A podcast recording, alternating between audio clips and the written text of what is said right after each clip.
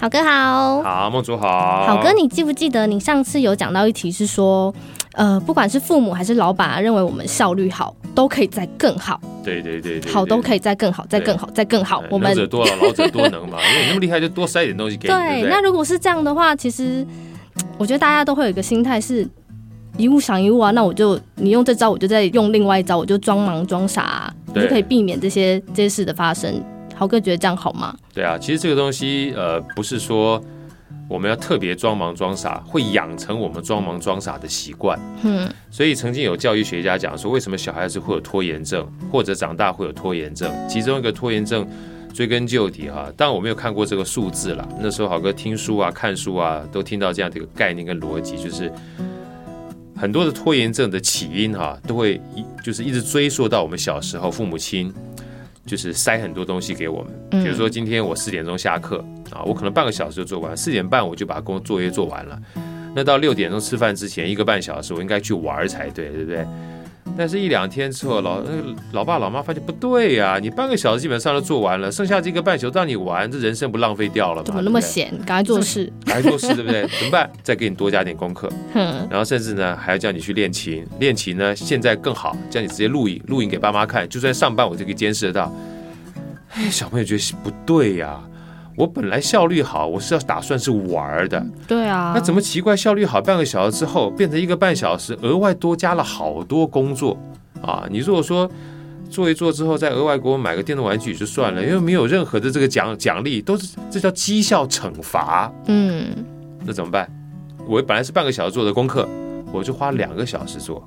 对呀，对不对？嗯，我就慢慢做，甚至先玩一个半小时，到最后半个小时才做。前面这个一个半小时东晃晃西晃晃，东玩玩西玩玩，到剩半个小时后，我再把作业慢慢慢做出来。等妈妈爸爸刚刚回来那一刹那，做完交给爸爸，你看我做完了，花了好长的时间呢。我很棒吧？我很棒吧？对不对？你不要再塞东西给我了哈。那东西算不算装傻装忙？算。嗯。那其实真正本质的概念什么东西？本质是拖延。我就不要这么快做出来了，我就往后拖延。但这个好吗？不好。人性啊，其实对，这是人性，嗯，因为是爸妈或者是我们从小的时候被养成这个习惯。嗯，我们常讲说成功或失败啊，它都是一个习惯持续不断正向循环跟负向循环的结果。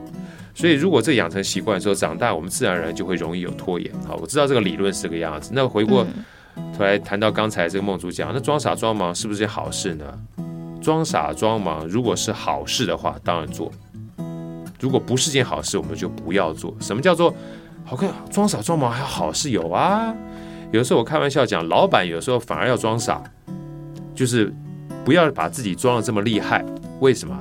就像父母亲有时候不要把自己装得这么厉害，让小孩子可以动手去做，让你属下可以动手去做啊。所以我们讲说一件事情呢，他绝对不是看到他的这个表面而已，一定有他个底层的是好的。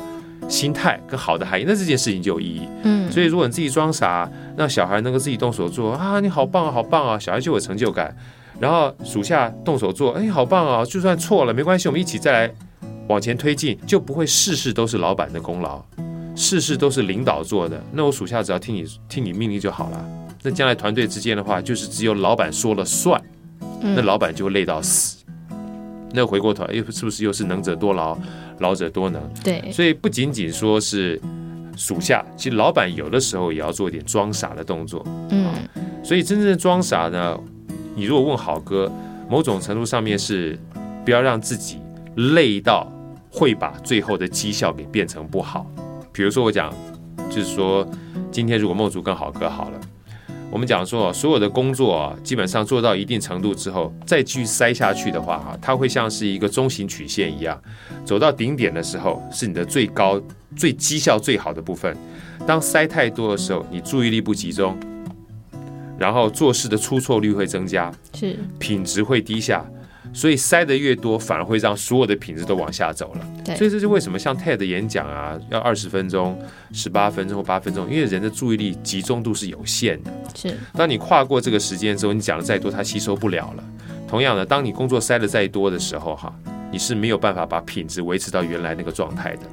所以在这种情况之下，才会有梦主讲了，我到底要不要装忙还装傻这件事情。是，所以本质不是装忙装傻，本质是什么呢？本质是我们不应该塞太多的东西，让我们降低了我们原来的工作品质跟工作绩效。那好哥，我们有什么解方呢？好，这就是好问题了。所以，其实你如果问好哥的话，像以前我自己的员工啊，包含现在郝哥再去跟别人演讲的时候，我都说，当老板要塞工作给员工的时候，你最好的方式是要去问一下员工，或跟员工讨论他现在目前的工作情况如何。是，如果他本身已经非常非常忙了，这个时候你应该先从他的工作清单里面。先清掉一些对他而言不是很重要的工作，你才有机会塞进去。这就是郝哥常讲的留白，留白才能塞入其他的东西。你说好哥，拜托，世界上哪那么好的老板？怎么可能？对不对？这很很重要。老板不这样做怎么办？老板不做，我们从下可以往上做。我们自己做，我们自己做。那好哥。所以我说常说不啊，老板交给我，我不要做，我不要做。我说那就完蛋了。所以以前我跟我的属下讲啊，我说今天好哥是你的主管，但是好哥是你们主管，你们接下来好哥如果不在我出差的时候，你会碰到其他的主管或其他的大老板，那东西要丢给你做的时候怎么办？你千万不要说不。你说好哥，你不是说基本上不要把自己塞很满吗？我说你不要说不，没有叫你接受，这是两件事情。嗯，这是不一样的东西。当你不要说不的时候，你可以回过头来跟丢给你事情的人呢一起去看一看你现在目前的工作进度。这是豪哥讲的第一件事情。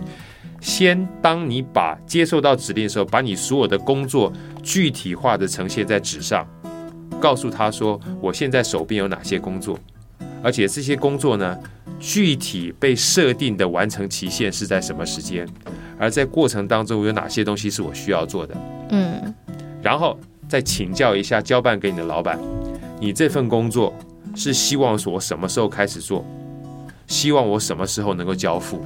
这叫把所有的工作做具体化的呈现，做个时辰表出来。时辰表出来了，嗯、看到之后一看，哇，梦竹，我丢给你这工作，我心中我是你老板，对不对？我想你应该没这么忙吧？一想不对，这个礼拜你几乎一定每天都排满了，而且就算你已经排满了，晚上还得加班。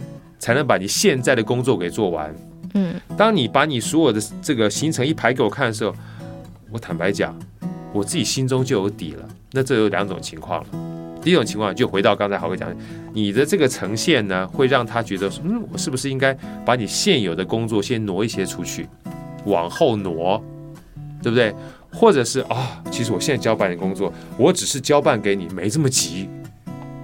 怎么办？可以再延后啊。延后，嗯，所以两个简单的方小方案提供给大家。第一个，把所有的工作呢，不要说不，把所有的工作具体化的呈现在两个人的眼前，简简单就好了，不需要画 Excel，手笔拿下画一画。我我想这些工作，我现在的工作，对不对？第二件事情，重新排序而已。